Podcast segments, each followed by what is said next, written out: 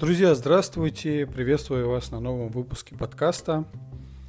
А, сегодня поговорим про такую историю, как продающие нечто. Очень популярная тема, особенно в операционном маркетинге. Это продающие картинки, продающие тексты, продающие что-то еще. Так вот, друзья, не существует, сразу забегая вперед, не существует а, не существует продающих волшебных слов или картинок и так далее. Часто, особенно когда мы впервые сталкиваемся с этой историей, я никого не обвиняю в том, что люди так трактуют. Наверное, только есть претензии к паразитам, которые на этом делают деньги, хотя и небольшие, потому что маломальские соображающий и предприниматель, и там компания, они на такие э, мелочи и на такую ерунду не ведутся. Нет, не бывает продающих формул волшебных, применив которые вы во что бы то ни стало обязательно там достигнете какого-то успеха. А, давайте приведу несколько случаев, пример. Не так давно я был на одном из бесплатных вебинаров, которые устраивает, э, которые устраивают многие э, известные люди в своих сферах. В частности, в данном случае я был у Сергея Митрофанова. Это человек, который, сколько я его помню, всю жизнь занимается построением и внедрением брендов. То есть это профи в своем деле. И у него был вебинар, который э, Э, на котором он рассказывал о том, как создавать бренды. Как создавать бренды, там, э, со всей атрибутикой и так далее. И один из вопросов, который он поднимал, э, была тема, существуют ли продающие названия или логотипы брендов.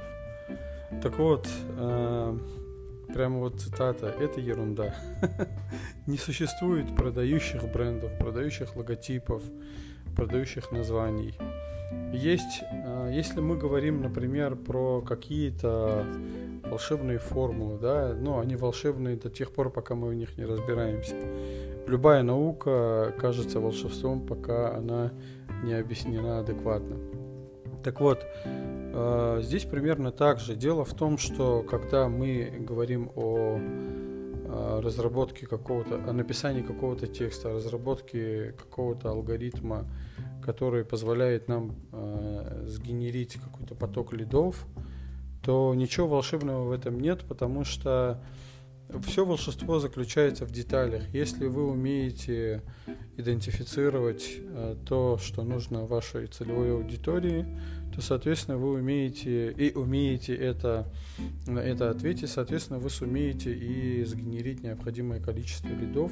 Это как раз, когда речь идет о каких-то лидогенераторах, конвертерах и так далее. В частности, в истории с брендом примерно та же ситуация. Например, мне очень нравится э, слоган э, MasterCard, по-моему, э, где они говорят, там есть вещи, которые невозможно купить, для всего остального есть MasterCard или Visa. Честно, я не помню, я заранее прошу прощения, но тем не менее сам текст вот такой. Или Nike там Just Do It, просто сделай это. То есть не нужно каких-то особых приготовлений, натяни кроссовки Nike и иди вперед. Это вот один пример.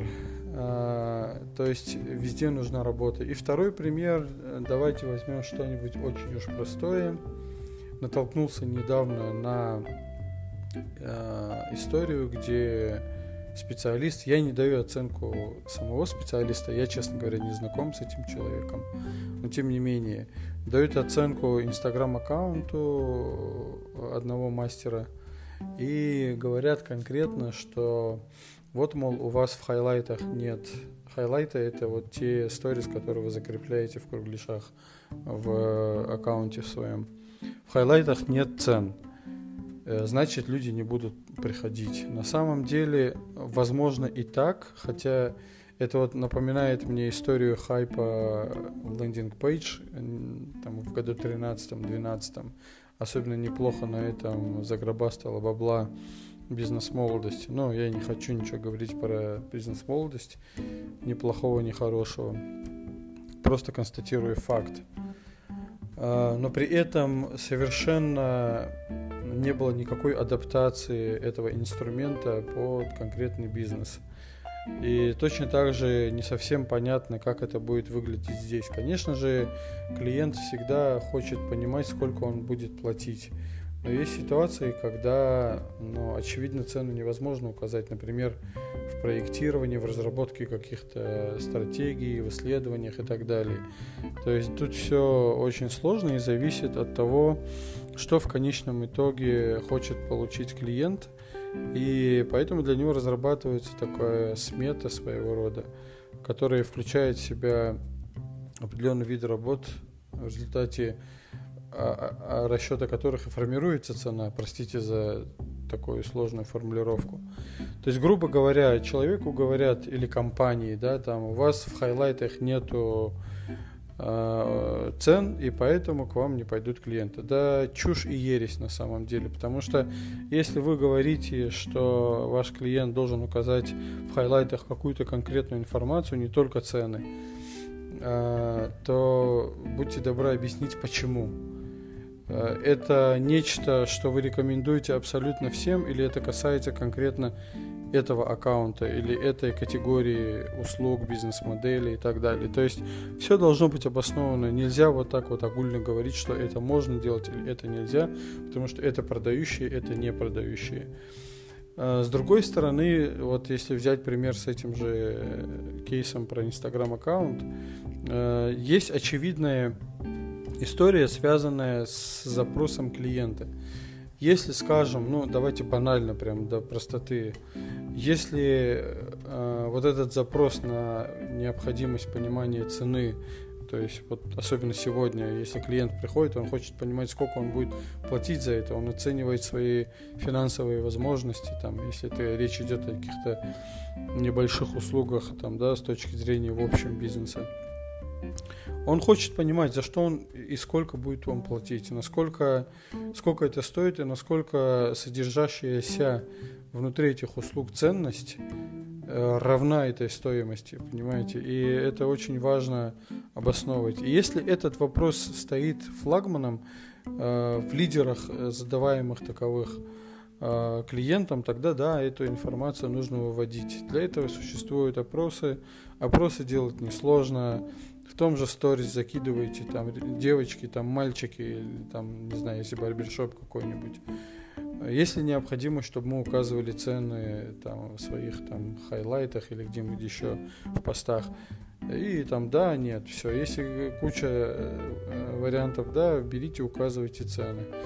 Это не будет гарантировать вам поток клиентов, но, по крайней мере, одно возражение вы точно снимете. Ведь по большому счету э, вся вот эта вот мифическая продающность, она в конечном итоге должна закрывать возражения в положительную сторону, чтобы клиент, когда приходит к вам в конечном итоге, закрыв все возражения, у него оставался только один вопрос. Все решено, идти или не идти, там, типа того. Поэтому, чем бы мы ни занимались, нету такого понятия, как продающие нечто. Это касается... Не существует каких-то волшебных слов, которые, которыми вы загипнотизируете своего клиента, и он во что бы то ни стало припрется к вам. Но есть структурное понимание того, что хочет клиент. Если вы поэтапно, шаг за шагом эти вопросы закрываете, тогда вероятность того, что этот клиент купит у вас, гораздо выше. Вот эти вещи нужно понимать. И, кстати говоря, это хороший критерий, если вы нанимаете на какую-то работу, в данном случае операционного маркетолога. Всем большое спасибо. Если у вас есть вопросы, обязательно задавайте. Все мои контакты есть в описании к подкасту. Всем пока-пока.